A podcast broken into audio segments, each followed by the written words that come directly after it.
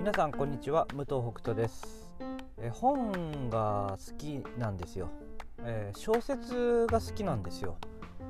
ビジネス書は全然読まないっていうのはねいつも言ってますけども小説読むの好きなんですけども最近全然読んでなくてこれね英語の勉強をしなきゃしなきゃっていうのがなんかすごくあってだけどなんかくだらないえっ、ー、となんだろう例えば YouTube とかのなんとなく見ちゃうみたいなやつはなんかどんどん見ちゃうのに本読むってなるとなんか英語の勉強しなきゃみたいな。なんかわけわかんない心理状態に今なってるんですよね。これねちょっとどうにかしなきゃいけないなと思ってまあ英語の勉強もなんかこう1日ね、えー、今1時間を目指してるんですけどね。もう1時間1時間しかやらないみたいなね。あの1時間以上やっちゃダメみたいなちょっと1時間以上やっちゃダメってやったらやりたくなったりするのかなとか。でまあまあそこに関してはまあ英語の勉強しなきゃっていうのはちょっと置いといて。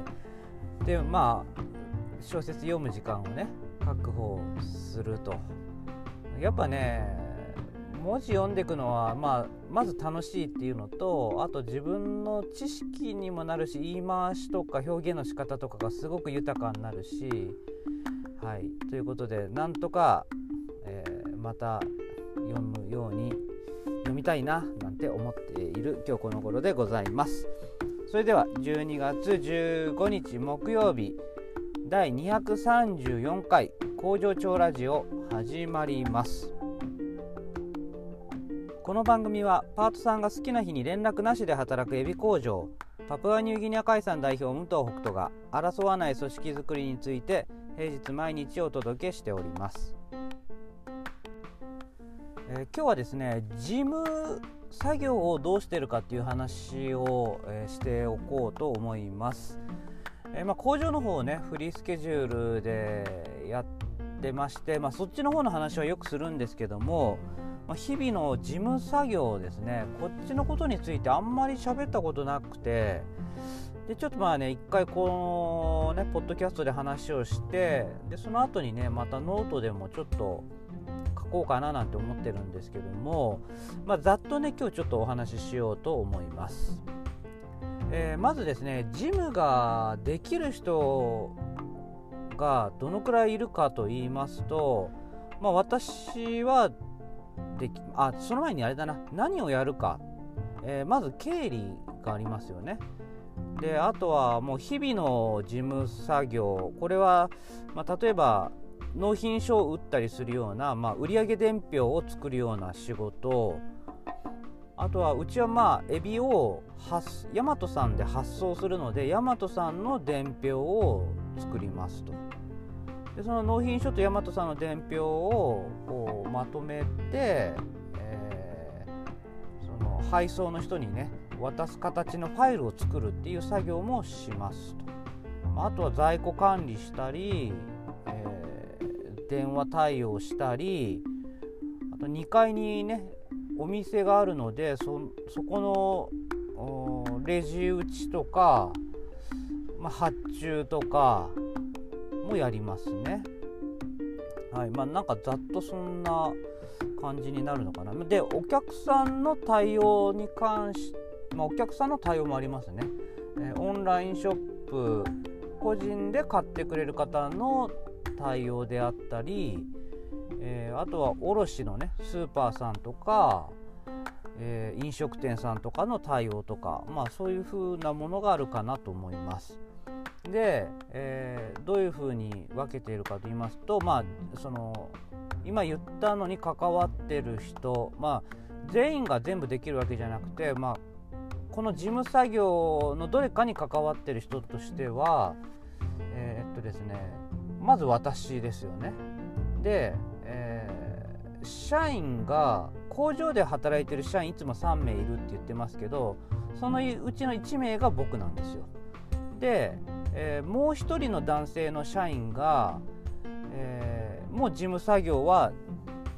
できるけど普段はそんなにやってないっていう感じですね。でもう一人いる女性の、まあ、M さんに関しては、えー、電話対応だけ電話対応とお店の、まあ、レジ打ちとかはできるけどもそれ以外はやってない状況です。でその他にですねまあじゃあ、あの、メインでねその事務作業をやってるのは誰かと言いますと、えー、まず社員が1名、えー、事務事務だけの社員ですねが1名います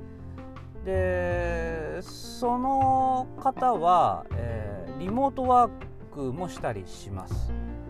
なぜかというと経理全般をやってる。あとはそのお給料とかのそういう仕事？計算とか？そういうのもやっていて。まあ別に会社でやる必要ないものも結構あるのでリモートもありですね。でやっております、まあ、その事務専属の社員がまず1人ですね。でその他に、えー、事務専属のパートさんも1名います。でこの方は昔はね工場に入ってたんですけども今はもう工場に入らないっていうふうに決めてもう本当に事務だけ専属でやってもらっています。それはねこっちの工場に来てからかな。だからここ23年ぐらいは専属でやってもらっているような状況です。でその他にもう一人事務ができるパートさんがいてその人は、えー、工場で働きもするし事務もするしっていう形でどっちをやるかっていうのは時期によって変わってくるんですけども基本的には、えっと、社員の方から、えー、あそうだうんとえっとね基本的には工場の仕事をするんですね。で、えー、事務の仕事をしてほしい時だけ私の方から、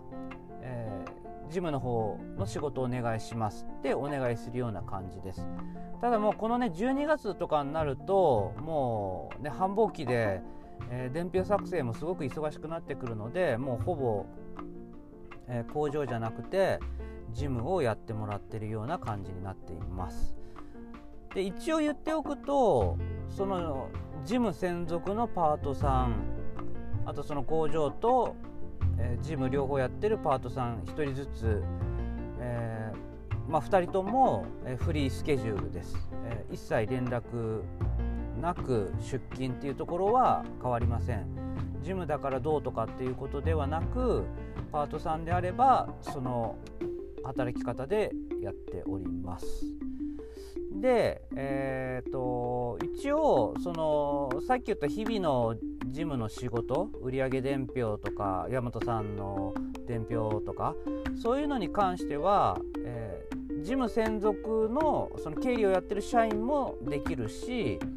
まあ、私もできるしでもう一人の男性の社員もできるしっていうとこなのでまあ、最悪パートさんねその2人とも休んだ場合っていうのは、その3人のうち誰かがやるっていうような感じです、まあ、基本的には事務専属の社員の人がやりますけども、まあ、その事務専属の社員の人も休みだったりリモートワークであったりした場合は誰もいないのでその時は僕がやりますね基本的に。で僕僕もいないってなった時にその男性の社員がやるというような感じですねまあ必要最低限なところをやるっていう感じかなもうその日に出荷するものとか、うん、翌日の